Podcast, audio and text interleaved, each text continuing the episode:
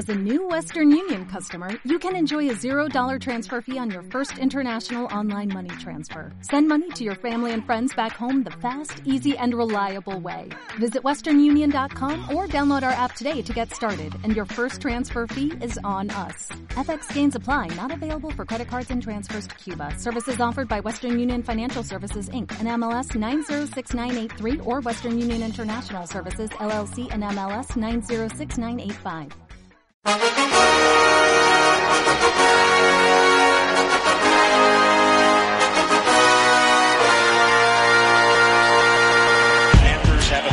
Here comes pressure, and they've gotten to him. The ball is out in the end zone, and it's recovered by Malik Jackson for the touchdown. Hit hard down the line, diving stop by Prado. From one knee, got him! Ho-ho! Yager battling behind the net, Jokin in there as well. Yager again. What a game he's had. Yager in front, turns, he scores! And that's 700. El deporte americano en Living in America.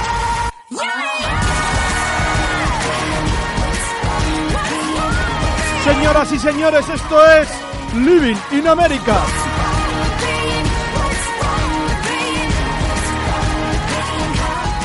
Muy buenas, Marco Chamón. ¿Qué tal, Dani García? ¿Cómo estás? Muy buenas tardes. Que voy a, por cierto, a darte, eh, a regañarte públicamente por tus horarios últimamente a la hora de grabar, que siempre sien- sí, vienen siendo 10, 15 minutos tarde. Bueno, pero es que la, la industria eh, a, la que, a la que me voy a dedicar ahora pues exige estos pequeños ajustes, ¿no? Al final es muy complicado que todos los tráficos te salgan en hora, Dani. Bueno, hablaremos de eso más adelante en tus proyectos que, que vienen llegando. Hoy, a propósito de la marcha de los Raiders a Las Vegas, hemos hablado ya de los Raiders este año bastante, de hecho creo que han sido dos Un programas, poco, sí, un sí. poquito, ¿no? Pues eh, la verdad que hablaba con Marco esta semana y quería hablar hacia dónde va la NFL y hacia dónde va el deporte en general, porque hacía una comparación el otro día en Twitter que esto es básicamente como comer todos los días en casa de tu abuela y que los Raiders se, vea- se vayan a Las Vegas es como va a pasar como comer todos los días un perrito caliente en el 7-Eleven, que como ya sabéis no tiene unas condiciones higiénicas muy buenas. Y por eso le he pegado un toque a alguien que es multi- multidisciplinar tanto en el deporte como en la vida. Pepe Rodríguez, ¿qué tal Pepe? ¿Qué tal, Dani? ¿Cómo estáis? ¿Cómo estás, Marco? Antes de nada, decir que Marco llegará a la hora que le dé la gana porque las estrellas, como los magos, aparecen cuando quieren.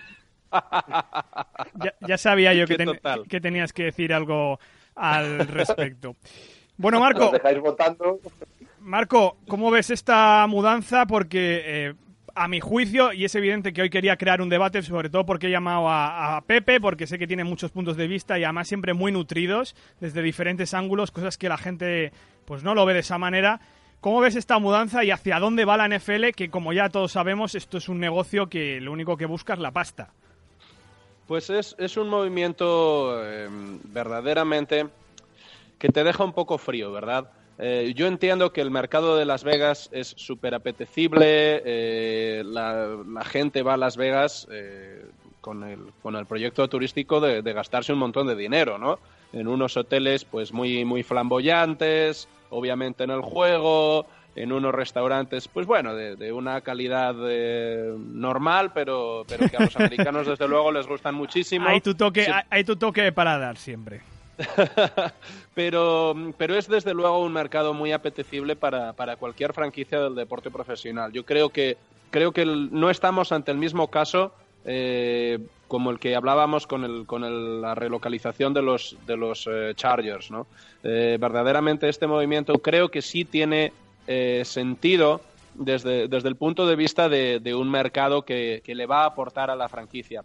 Lo que pasa es que la identificación de los Raiders con su afición era tal, había llegado a, tal punto de simbiosis, ¿no? De- del- black hole del que hemos hablado tantas veces aquí en Living in America, de esa afición tan ruda, tan, eh, tan hecha a los avatares de la vida y que, y que apoyaba, pues, pues contra viento y marea y con rachas de resultados deportivos muy malos a sus Raiders, que, que yo creo que son una de las franquicias románticas que quedan en la, en la NFL.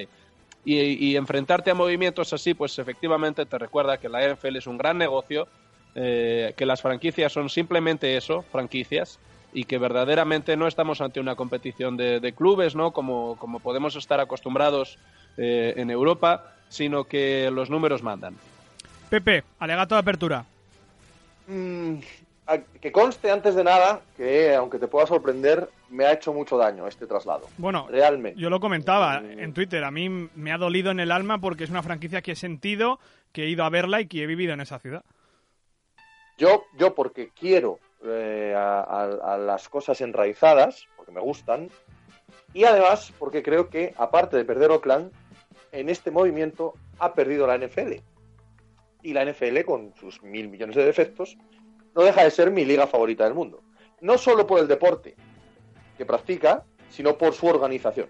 Eh, la NFL es mi referente sobre cómo debería organizarse una liga. Y para mí este movimiento es eh, erróneo, incluso, y esta es la parte que menos eh, he leído o que menos he visto reflexionar, y puedo estar perfectamente equivocado, pero creo que es un movimiento erróneo, incluso hablando desde el punto de vista económico. Desde el punto de vista económico, desde el punto de vista emotivo, desde el punto de vista social y desde el punto de vista de la imagen y de lo que significa la NFL, no creo que nadie dude de que es un error. La diferencia está entre, eh, bueno, es tantísimo dinero que hay que planteárselo. Y efectivamente es mucho dinero a corto y a medio plazo, muchísimo.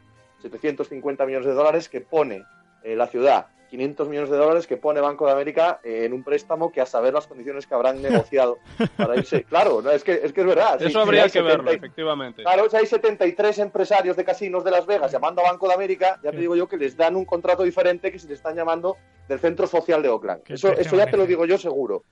Claro, es que es así. Pero es que yo creo que incluso en términos económicos, una vez despachado este pastizal, que se despachará, en cinco años, en los que sea, no me importa. Una vez despachado eso, perder clientela fiel, perder imagen, perder señorío, entiéndaseme esta palabra sin las connotaciones que la usamos siempre aquí, es perder dinero. Es perder dinero a largo plazo. A largo plazo. Yo no tengo. Claro, a largo plazo, pero es que el largo plazo existe. Sí, pero es, que, eh, sobre todo cuando analizamos un movimiento de una franquicia, obviamente las implicaciones tienes que verlas a, yo creo que, empiezan en un, en un horizonte de cinco años, ¿no? Eh, Eso es. según te vas, claro que vas a estar bien, porque vas a tener un, un estadio nuevo y, tal vez consigas eh, pues acoger una Super Bowl de una manera más o menos inmediata. Obviamente, no, no, seguro, seguro, vamos. Claro, este pero, ¿cuáles son las implicaciones de una vez ya han pasado esos cinco años? De que estás en ese nuevo estadio y cómo vas a estar los siguientes 10-15. Yo creo que ahí reside un poco, un poco la clave de estos movimientos.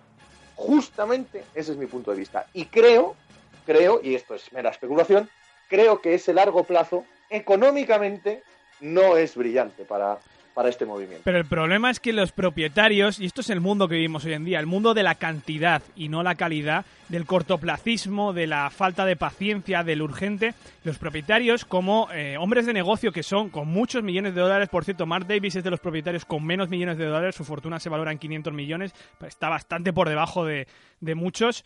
Eh, que gana él económicamente con esto, esto es otro tema los propietarios lo que ven es la ganancia ahora mismo. Ellos votan en torno al bolsillo, ellos votan en torno a un pedazo de estadio que ya sabemos que los estadios ya no son sitios para ir a ver al fútbol, son sitios donde van a los ricos prácticamente se pueden comprar un abono en casi todos los estadios para disfrutar miles de actividades y la gente de clase media puede ir a un partido de vez en cuando. Eso no es lo que ve la NFL. Y fallan las previsiones a, largo plazo, pero yo no sé si esto algún día, mi pregunta es si algún día esto se caerá por algún lado, porque claro, ves esta bola de, de, no sé cómo llamarlo. No, quiero decir la bola de capitalismo, pero que en el fondo es una bola de, de, dinero que, que, en algún momento tiene que estallar porque no es sostenible. Que tú ten en cuenta que en este debate tienes a un ultracapitalista convencido como yo de tu lado. Ya. Quiero decir, aquí Aquí hay más eh, que eso. Yo también estoy por el capital. Yo defiendo que esos señores estén por el capital. Lo que digo es que este movimiento, desde el punto de vista del capital, me genera dudas. Me genera dudas. Porque no existe empresa en el mundo que no valore, que no valore de verdad lo que significa tener una clientela fiel que te consume año tras año. Y lo que supone en perder imagen y en perder clientela fiel, la diferencia, la comparación con captar nuevos clientes. ¿Cuánto te cuesta captar un nuevo cliente y cuánto te cuesta mantener uno fiel? Pero la diferencia es abismal. Pero ¿qué, ¿qué, clientes hay en Las Vegas, Pepe? Si es que no hay clientes en Las Vegas. Claro los hay. Son turistas. Lo que no hay turistas. no, pero, no, pero tú sabes también como yo Dani, que vas a llenar los palcos Mm. de jeques árabes. Efectivamente. Vas a llenar el estadio todos los días. El cliente existe. Lo que no son son aficionados al fútbol. Vale, eso. Esa lo, es la diferencia. te lo compro. Consumidor y no aficionado. Esto es lo que decía Marco Amas hace dos o tres semanas, cuando hablábamos de, de la mudanza, ¿no, Marco? Efectivamente, yo creo que el perfil de- del, eh, aficionado, eh, llamémoslo así, que va a estar en el estadio de, de Las Vegas viendo a los Raiders, va a ser radicalmente distinto del aficionado que, tenía, que tenían los Raiders en, Oakland, ¿no? Y, y, eh, a pesar de no compartir los, motivos para este movimiento, sí entiendo su justificación. Va a tener un poder adquisitivo muchísimo más elevado, eh, va a acudir al estadio eh, pues eh, acompañado de, grupos muchísimo más amplios, seguramente. Desde ese punto de vista tiene, tiene cierto sentido porque el perfil del aficionado medio eh, que va al estadio de los Raiders va a cambiar mucho. Lo que sí es cierto es que se cambia mucho de paradigma, como decís. No va a haber una especie de aficionado fiel que sabes que va a ir ocho partidos a la temporada a ver a tu equipo en casa, sino que los, yo creo que el éxito de Las Vegas Raiders va a depender de, de poder vender de manera casi individual todas las entradas de su estadio a lo largo de la temporada. Precisamente por eso, ¿no? Por, por toda, todo ese turismo eh, de mayores o menores vuelos que se organiza un fin de semana en Las Vegas y parte del circuito turístico va a ser ver a los Raiders. Creo verdaderamente que el éxito, al menos el éxito contable, porque tampoco quiero decir que sea un éxito económico de esta operación, va a estar ahí. A, donde quería ir, sobre todo con el objetivo de este programa, ya me habéis dejado el preámbulo bien claro, que es lo que quería tratar. ¿Os gusta esta competición hormonada, como está ocurriendo en otros deportes? Porque no es solo que los Raiders van a Las Vegas, no es solo las mudanzas a Los Ángeles, algunas de ellas innecesarias, estadios pagados por eh, los contribuyentes cuando no tienen que ser de esa manera, estadios que cuestan más de lo que deberían costar, como estamos viendo con el eh, Mercedes-Benz de, los Falcons, como hemos visto los últimos que se han estrenado. Una competición hormonada particularmente, y lo digo porque particularmente yo he dejado de ver mucha NFL en los últimos años. No estoy sabiendo separar el grano de la paja. Me decía el otro día un amigo cuando eh, la Super Bowl, me decía, ¿tú que, tú que odias tanto el fútbol europeo, odias tanto clubes como el Real Madrid y Barcelona y te quejas de ellos, ¿por qué ves tanto deporte americano si es capital igualmente y si es espectáculo? Y le dije, tienes toda la razón, pero sé hacer con el deporte americano lo que, hago, lo que no hago con el fútbol europeo, que es separar el grano de la paja. Yo veo el deporte y me olvido del negocio, pero con la NFL me está costando cada vez más. No me extraña que cueste porque, francamente, eh, en, en las parrillas de los partidos de cada fin de semana de la NFL cuesta encontrar partidos, eh, partidos, digamos que tengas el espectáculo garantizado, ¿no? Eh, yo es una sensación que también he tenido en las últimas temporadas. Me quería detener, Dani, un momento sobre lo que has dicho eh, respecto a que los estadios no debieran pagarlos los, los contribuyentes, cosa con la que, bueno, es, es difícil no estar de acuerdo. Eh, pero Oh, me, ahí me me me, parece, me, me parece que tenemos que tenemos que hacer una alusión directa a Stephen Ross, al propietario de los Dolphins, porque siempre hablamos de los propietarios en general y este señor ha sido el único que ha votado que no al, al movimiento de los Raiders y ha votado que no. eh, yo creo que por motivos he estado leyendo un poco su comunicado, por motivos que yo creo que verdaderamente son patrióticos. Ha dicho, estoy francamente en desacuerdo con que 750 millones eh, del, del contribuyente vayan a financiar un nuevo estadio de fútbol Pero que americano. lo diga- Creo que cuando eres, cuando eres un propietario tienes que tener un bolsillo suficientemente profundo como para poder rascártelo. Y lo siento, yo estoy perfectamente de acuerdo con Stephen Ross. Y sé que esto eh, me pueden eh, decir que estoy, que estoy muy trasnochado, que el retorno que se genera, que es maravilloso. Mira, pues el retorno estoy seguro de que no vuelve a los bolsillos del contribuyente, que es donde No, no. han salido en realidad esos 750 millones de euros. Eso seguro. Y además me autorrecomiendo el artículo ese que publiqué para As eh, sobre las hipotecas de los estadios. Pepe, por partes, la primera, sé que estás en desacuerdo con los- lo de los estadios que le has dicho. Sí. Y luego el Sí, tema, sí. luego el tema de si te está dejando de gustar la NFL en los últimos años.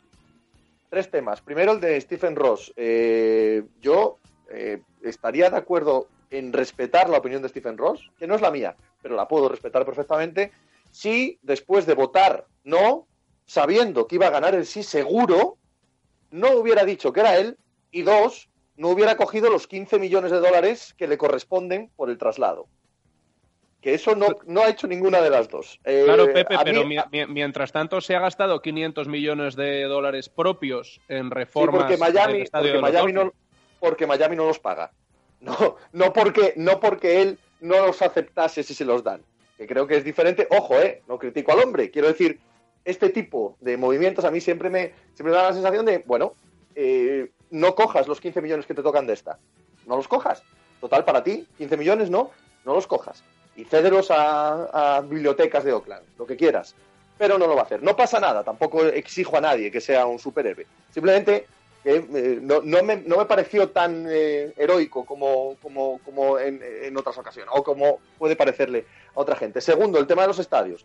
Cada ciudad, en mi modo de ver, y dado que lo votan, es muy libre de aceptar lo que les dé la gana, ¿eh? Eso de que las ciudades no deben pagar y tal, yo votaría no, siempre, siempre, siempre. Pero el que tiene la tienda al lado del estadio igual vota sí. Y habrá que valorar la- las opiniones de todos los vecinos. Tengo, tengo... Y en ese sentido, dime. Sigue, sigue, no, no, que yo tengo mis dudas sobre los retornos de inversión en torno a... Porque me parece más, Más un cuento de yo. hadas, ¿eh? Pero bueno, Yo tengo mis dudas seguro. incluso sobre la democracia, quiero decir. La gente Vale. al final acaba votando Brexit. ya nos metemos Bien. en otros agujeros, nos metemos en otro agujero. No, si te metes en ese agujero aquí podemos salir escaldados. No, no, Porque esca- a mí me, me, me persiguen si, si empiezo a hablar de ese tema. escaldados y, y hablando hasta mañana. Sigue, Pepe. No, pero lo digo en serio. Eh, creo que las ciudades tienen que tener el derecho y sus ciudadanos a elegir si quieren o no pagar por un estadio. No, o sea, de quiero acuerdo. decir, no estoy en contra de que lo paguen. Estoy Sí. eh, muy a favor de que decidan. Ahora bien, si se vota en Torrelodones, mi voto es no radical. Como, no, está como mi- claro, pero claro, ¿cómo Claro, son los mecanismos de decisión de estas ciudades? Porque normalmente eh, no dejan de ser un acuerdo con la autoridad, con la autoridad municipal, pero si estas cosas se sometiesen a una, a una consulta popular eh, en la que se permitiese a los, a los vecinos de, de estos entornos decidir, uff, no sé yo, no sé yo. Y mira, tenemos ahora mismo un, eh, un caso muy, eh, muy, muy presente con el tema de la peineta. Eh, los propios vecinos del entorno del que va a ser el nuevo estadio del, del Atlético de Madrid, pues eh, yo creo que, en fin, su opinión es eh, cuanto menos cautelosa respecto a, a la llegada de esto por el por la absoluta carencia eh, de viales, por eh, los problemas de aparcamiento que va a plantear. Una, una claro. infraestructura de estas, de estas características, eh, pues desde luego de- viene con, con una serie de inconvenientes en el mismo pack. Claro, pero habláis de equipos grandes. Plantéate en Oviedo o en Gijón, por caso que yo conozco, claro, de la cantidad de dinero público que ha ido para esos dos los Bueno, teniendo en cuenta que el estadio es municipal, ya el resto... eh, pero claro, diles a esos señores de Oviedo y Gijón que vas a dejar caer sus equipos y a ver lo que dicen. A ver si salen a la calle o no salen a la calle para defenderlo. Por cierto, en contra de mi opinión. Lo que estoy defendiendo es que la gente pueda expresarse y pueda decidir eh, pagarle a un millonario su estadio. Eso es lo único que, expreso. No, no que yo eh, se lo pagase. Mismamente San Diego pierda a los Chargers por una votación. Ahora bien, planteate que se hace la votación en Pittsburgh o en Green Bay. Y entendamos que saldría de ahí, ¿no? Por lo tanto, ahí hay un difícil equilibrio que creo, que creo que cada puñetera ciudad debe resolver por sí misma, más que que nosotros digamos que se pague siempre, que no se pague nunca. Y tercero, el tema de si eh, cada vez me eh, gusta más o menos la NFL, a mí la NFL me encanta. Y yo sí que creo ser capaz de diferenciar. De hecho, no me parece que hayan sido especialmente brutales en el negocio más que otros, eh, más que otras competiciones a lo largo y ancho del mundo. Tenía el ejemplo esta semana de que desde el año 85, me parece que han sido también 10 los traslados en la NBA, cargándose incluso a los Sonics, también tan, tan míticos como los Raiders por lo menos, eh, y, y en cualquier otra competición las cosas eh, cambian para arriba y para abajo y, y no hay más vuelta que darle. Yo no creo que la NFL haya sido especialmente peor. El problema es que la NFL este último año se ha desbocado por completo. Se ha desbocado. Ahí donde voy, que yo creo que la- la- la- se está hormonando de una forma brutal. Es que es, es un momento dorado en el que están lloviéndoles los millones. Ya. Pero, Pero, la, la avaricia rompe el saco, ya lo sabes. Que voy, ahí voy, ahí voy. Como decía al principio, y como creo que está pasando ahora con los Raiders, se está creando una burbuja, y lo que decía Chamón antes, yo no creo que de aquí a cinco años la notemos, pero de aquí a diez años, a mí, a- yo si fuera, si fueran los, eh, los directivos de la NFL, estaría preocupado por dejar de inflar la burbuja. Porque todos sabemos cuando explotan las burbujas lo que sucede. Y el sobrecalentamiento de la NFL, en el que concuerdo con Dani, está en, un punto en el que a mí me da la sensación de que, de que está cogiendo trazas de burbuja, ¿eh? Trazas de burbuja gorda. Sí. Sí, mira, y es que además, sobre todo lo digo por... A ver, lo digo sobre todo, no estoy eh, sabiendo separar el grano de la paja porque sobre todo es la cultura que se está creando en torno a la NFL, ¿no? No, no noto que sea fútbol americano en su más pura esencia.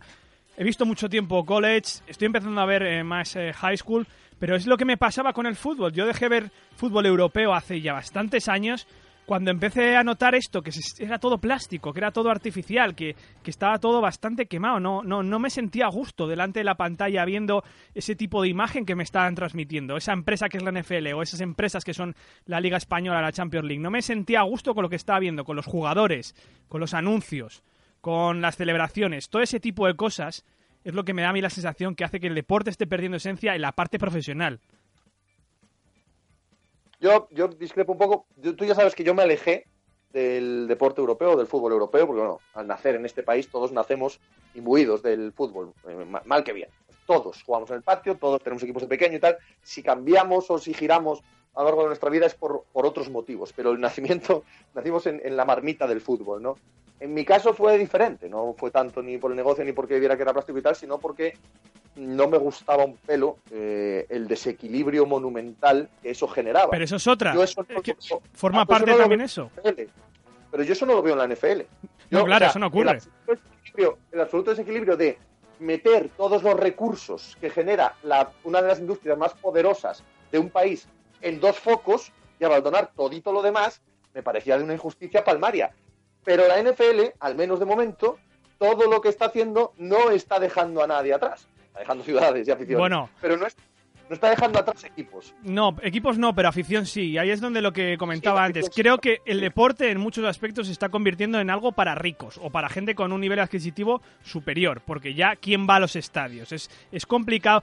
Yo, yo fui abonado de un equipo de fútbol, que no me voy a decir, en, en Madrid durante mucho tiempo, pero cuando, cuando, cuando eran los 90 cuando eran los 90 y un abono costaba lo que costaba. Y, aquello. Y yo te veía desde el gallinero. Sí, sí. Ana, al final salen los colores de uno cuando ya no le gustan. Eh, todo hay que decirlo, por cierto. que, pero, pero es eso, me da la sensación que, que, el deporte es para los que somos más pobres, lo tenemos que ver ya desde, desde casa. Bueno, de hecho ya no hay partidos, por ejemplo, lo que era el fútbol europeo, ya no hay partidos en abierto, ya siempre de pago y eh, los que tienen más nivel adquisitivo se pueden ir a sus suites o se pueden ir a sus estadios o una entradita de vez en cuando para los que somos nosotros. Es que esa sensación es la que yo tengo, es lo que es el desapego que yo tengo con, con el fútbol europeo y con lo que tengo con la NFL. Bueno, tal vez sea la, sea la tendencia universal, ¿no, Dani? Tú, tú has escrito sobre la gentrificación de, de, San Francisco y tal vez sea todo el deporte el que se está gentrificando, ¿no? También. Estamos, estamos dejando de tener estructuras deportivas apegadas a su terreno, eh, con un sustento más o menos sólido, con, casi generaciones de familias que se han pasado los abonos de una, de, una generación a otra. Yo creo que todo eso, pues, pues tristemente, eh, está pasando a ser una cosa del pasado, ¿no? Estabais hablando un poco del equilibrio en la, en la NFL y a mí me estaba dando por pensar si toda esta época tan expansiva en la que mm, unas franquicias están apostando muy fuerte por, ampliar su base de ingresos hacia eh, en el futuro cercano, eh, no nos va a conducir casi de manera irremediable a que, a que algunas de esas franquicias cuestionen el, modelo de reparto de ingresos. Eh, si no, verdaderamente, pues no sé si tiene mucho sentido que, que, las franquicias estén tan, tan sumamente preocupadas también hacia un escenario en el, que, en el que se rompa la igualdad en la mesa, que es lo que nos ha hecho la NFL interesante y, competitiva durante tantos años.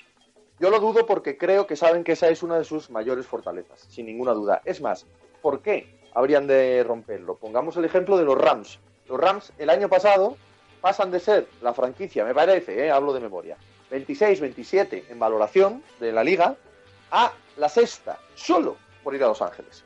Es decir, Stan Kroenke, sin venderlo, se debió, eh, se debió revalorizar eh, su capital en una enormidad. Si mañana quiere vender los Rams, vale el doble. ¿Por qué va a querer romper eso con- con- con esas ganancias que tiene solo por el hecho de irse a Los Ángeles. Bueno, es que ahora quiero además que como es Los Ángeles, solo lo que yo vendo aquí, solo lo que se me ve aquí y tal. La liga tiene muy clarito, muy clarito que su potencia es global. Eso es una cosa que le pasa también a la NBA. Saben de sobra que su potencia, su marca, está por encima de las franquicias y que ha de venderse a nivel global, no a nivel local. Que eso les diferencia, por cierto, y esa es una opinión que mantengo hace tiempo y que se lo ha explicado a Dani muchas veces, mi punto de vista digo, del béisbol. El béisbol sí que tiene muy claro también que su potencia es local y por lo tanto puede actuar con mayor libertad cada franquicia eh, en ese respecto. Y creo que le da más esencia al béisbol, que sea eh, local. Fíjate lo que te digo. Desde luego lo hace diferente, lo hace diferente. Por ejemplo, eh, el más otro día lo romántico, contaba, más romántico. Sí, cierto, mira, el otro día lo contaba. Son en los últimos 40 años 10 traslados de franquicias de la NFL, 7 de la NBA, 7 de la NHL, además de expansiones en las tres ligas.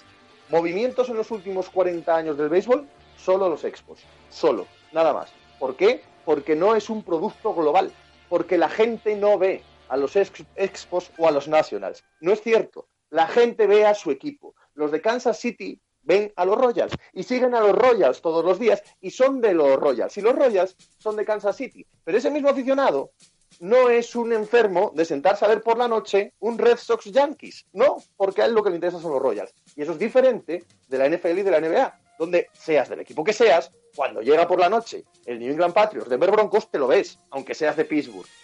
No sé si me explico. Y Sí. pasa lo mismo en la NBA. Es una marca global. El béisbol no se mueven tanto las franquicias, ni creo que se vayan a mover, porque su potencia es local y su potencia es su gente. Y su potencia es que la televisión de San Luis ponga a los Cardinals 162 partidos. Y ahí, ahí tiene su nicho. Y en ese nicho, un deporte y una liga que en teoría está muriendo, que en teoría no engancha a los millennials ni a los jóvenes, gana dos veces, dos veces y media lo que la NBA. Y como cuatro veces lo que la Champions League. Y está a una fracción, no, notable, pero a una fracción de ser la liga más importante del mundo de la NFL. Y lo que viene a probar que hay que ir a comprar a mm, verdulería local, frutería local y ese tipo de establecimientos de barrio. Esa es la filosofía. Sí, si lo, si lo esa es digo, la si de filosofía. verdad que lo estoy diciendo, lo estoy diciendo desde un punto de vista capitalista. O sea, no, no estoy yéndome a la emoción ni a. No, no, ni ya a lo sé, Ni a que lo los sé. pobres vayan. Me estoy yendo eh, desde un punto de vista puramente económico.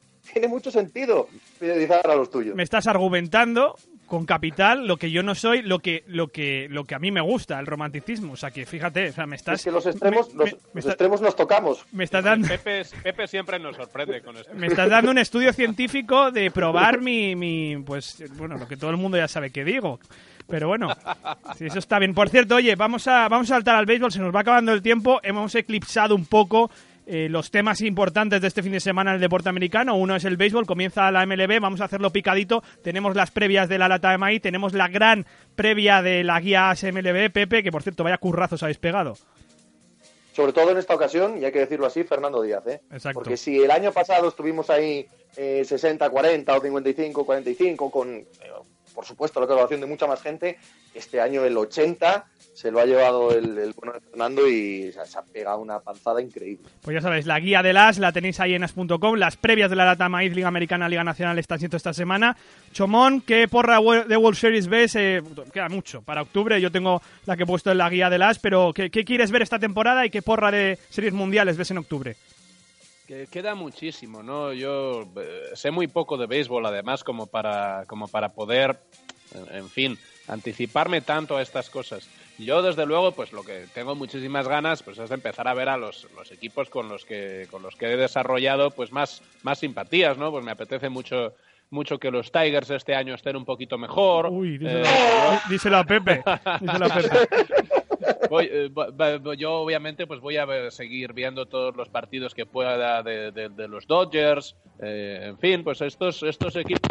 Yo soy aficionado al béisbol, ¿no? Que ya sabe, va a ser creo que la tercera temporada que, que lo voy a ver de una manera más activa, pero pero yo desde luego no sé quién va a ganar, Eh, no sé quién va a estar en playoff, eh, me, me cuesta mucho todavía tener esa, esa capacidad analítica, pero lo que sí es cierto es que cada día disfruto más de este gran deporte de la pelota, que cada día me gusta más. Pepe, yo, sí sé quién va a ganar. Eh, ah, joder, esto es importante. Oye, pues eh, para la cinta que apostamos nosotros. Sí. Ahí estamos. O sea, no hace falta ni que veamos la temporada. Os voy a desvelar absolutamente lo que va a pasar. Además, bueno, es, es público y notorio que jamás me he equivocado en una predicción. Podría ser, podría serlo. Podría ser la primera, pero no creo que eso vaya a suceder. Mis World Series son Boston Red Sox, eh, Los Ángeles Dodgers. ¡Buh! tras pensarlo mucho. Oye, qué audiencias tan bonitas, ¿eh? ¿eh? Sí. No estaría mal. Estaría precioso, estaría precioso. Creo que va a ganar eh, Boston la AL Este, creo que va a ganar los Cleveland Indians, ahí no me, no me arriesgo, la Central. Creo, sin embargo, que va a haber sorpresa en la AL Oeste, van a ganar los Mariners. Apuesto, también sin sorpresa, por Washington Nationals y por Chicago Cubs. Y, como ya lo he dicho, por los Dodgers en la NL Oeste. Y creo que eso, Dodgers Red Sox. Y, y ya mojándome más, creo que Boston va a conseguir va a conseguir el anillo. Bueno, yo voy a dar un clásico de octubre con, con, una audiencia un poquito más baja, que será Cleveland Indians, Washington Nationals. Bajita, ¿eh? Audiencia, bajita con esos dos equipos. Audiencia bajita que reventará el, el, eh, las televisiones, tanto en Washington como en Cleveland. Eso sí. Porque estas, cosas, No cuenta, estas cosas la gente no nos cuenta. Las audiencias no son muy altas, pero el año pasado los Caps batieron la máxima audiencia en la historia del baloncesto, que fue el sexto partido de Michael Jordan en Utah, en, el sexto anillo. Eso es así. Eh, a nivel local, el poder del béisbol es brutal. Y Cleveland, el año pasado, tuvo más audiencia que lo de LeBron. O sea, es que es así. Un día hay que hablar de la afición deportiva de, Washington, D.C., eh, de la que los propios estadounidenses dicen que son eh, los, peores y los, los, menos interesados de todo Estados Unidos, que son capaces de, que los, de que los Redskins estén jugando los playoffs y están viendo la Fox para, enterarse del debate político. Creo que son como la zorra y las uvas. ¿En, qué, ¿En, qué, orden? No me interesa esto, ¿eh? ¿Cuánto tiempo llevan perdiendo todos los equipos de Washington?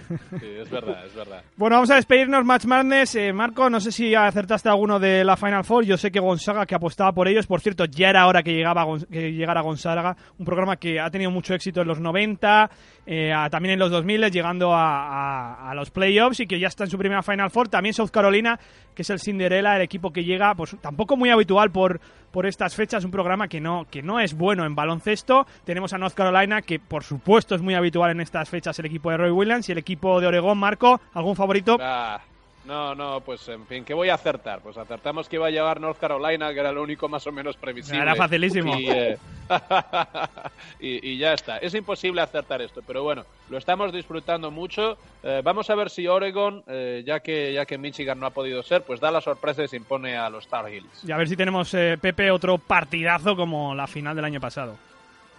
Sí, estaría guay. Lo que pasa es que yo creo que North Carolina llega como bastante favorito. con cariño, con cariño, no ha ganado a nadie. Ni en el torneo ni durante la temporada. Porque no ha jugado contra nadie, no porque ellos no hayan hecho lo suyo, solo han perdido un partido en todo el año. South Carolina es eh, es la gran historia del año. Por cierto, están las chicas también en la Final Four femenina. Ah, sí. Carolina, que es un ah, mira, pues eso es interesante, sí. No, no, suelen estar y están los dos equipos en la Final Four. Es fiesta, absoluta en, para los Gamecocks. Sí, hace unos, años, hace unos años fue con Erika, que bueno, que tiene dos grandes programas de, baloncesto que coincidieron. claro. también en una Solo coincidieron, yo creo que ganaron. Ganaron los, dos. Ganaron los dos. Bueno, las, chicas ganan casi las chicas ganan casi todos los años. Eso es. Eso es. Cuando coincide que ganan los chicos, pues, muy bien. Y en el otro lado, celebran. Oregón para mí es una gran sorpresa, no porque no merezca el equipo estar ahí, que ha sido un temporadón y es un equipazo, pero cuando se les lesionó Butcher antes del torneo, segundo máximo anotador, yo los di por perdidos, la verdad. Y bueno, pues esa, esa es la otra predicción que he fallado en mi vida. Bueno, fin de semana, última sección, Pepe, que aquí siempre contamos nuestros planes privados. ¿Qué tienes por delante? No me digas que tienes programación deportiva, que eso ya lo sé. Cuéntame otra cosa que vayas a hacer cumpleaños de mi hijo menor. Oh, eh, felicidades. Eh, voy al parque, voy a pasarme toda la mañana del eh, sábado haciendo sándwich de jamón y queso. Qué bonito. Qué bien cuando invitamos a padres, ¿eh, Sí, es genial. ¿Tienes preparada la nariz de payaso, Pepe, o, ya es más mayor que esta, que este, que esta fase? Yo tengo, el, el, el, el, traje de pantuflo zapatilla, de ¿dónde Maravilloso. Un saludito para Eduardo Inda, que se habrá sentido muy identificado. ¿Bien? Marco, ¿tú? Eh, bueno, pues yo este fin de semana eh, tenemos, eh, tenemos partido de los Knights en categoría cadete, así que desde luego que estaré allí en la banda y bueno, preparando y trabajando mucho porque, porque estamos en los playoffs nacionales eh, en, la tercera temporada, después de, de reunir este, este proyecto deportivo al que llevo dedicándome pues estos últimos años y estamos muy ilusionados con los chicos. Vamos a jugarnos el pase a las semifinales en Alicante contra, contra los Alicante Sharks. Y bueno, pues viendo vídeo a todas horas, sacando análisis de tendencia, viendo con las formaciones con las que vamos, en fin, viviendo el fútbol americano desde, desde la visión de, de la banda y desde el pressbox, ¿no? Que a mí, Exacto. pues me gusta tanto, tanto como me ha gustado mi carrera de jugador. Exacto, y en su verdadera esencia. Yo me voy a Barcelona, que estuve también la semana pasada, eh, y quería comentar una pequeña anécdota que tengo con mis sobrinas cada vez que voy a verlas a Barcelona, y es que eh, son dos mellizas de dos años y medio y eh, hi- hiperactivas, absolutamente. O sea, son unos pedazos de monstruos, simpaticísimas, pero unos pedazos de monstruos. Y la única forma, la única forma de que se estén quietas es cuando le ponemos... No, cuando las ponemos fútbol americano. Ah, qué bueno. Fíjate, la- lo descubrimos esto poniéndoles el documental de Netflix Last Chance You, que es el de, el de los chavales que tienen la última oportunidad en tercera división de NCAA. Y se Sí. quedaron flipando, flipando una hora, una hora entera viendo un episodio, macho. Y cada vez que las ponemos fútbol americano. Era un documental genial y, y el deporte pues también encanta. fíjate. O sea, y además le, les regalé a una de ellas una, una pelotita chiquita de fútbol americano, adaptable a su mano, y tiene una espiral mejor que la mía. Así que... eh, Ya que se Dani, puede hablar de hay- deporte, ya hay- que se- hay- perdonad, hay- sí, dime. no, que ya que se puede hablar de deporte, que antes del cumpleaños nosotros tenemos partido en la Federación Madrileña de Rugby. ah, muy bien. Eh, el mismo del cumpleaños, pues juega al rugby aquí en Torrelodones y tenemos partido con la Federación. Gran deporte Ah, también. genial, genial. Oye, Dani, que te tienen fútbol americano eh, para niños pequeños y niños en una gran labor, así que si verdaderamente esa espiral es como dices que es, ah, tienes que ponerlas en contacto con algún que trabaja en el fútbol americano por allá arriba. Pues, pues te lo diré, te pediré el contacto. Te pediré el contacto. Pepe, ha sido un pedazo de placer que estés con nosotros en, en Living América. Un abrazo. El placer ha sido absolutamente mío, compañero.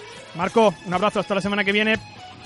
Un abrazo a todos, pasadlo muy bien, aprovechad que ya hace bueno en primavera, hay que salir que nos da el sol. En Hasta la, bien. hasta la semana que viene a vosotros. No dejéis de creer.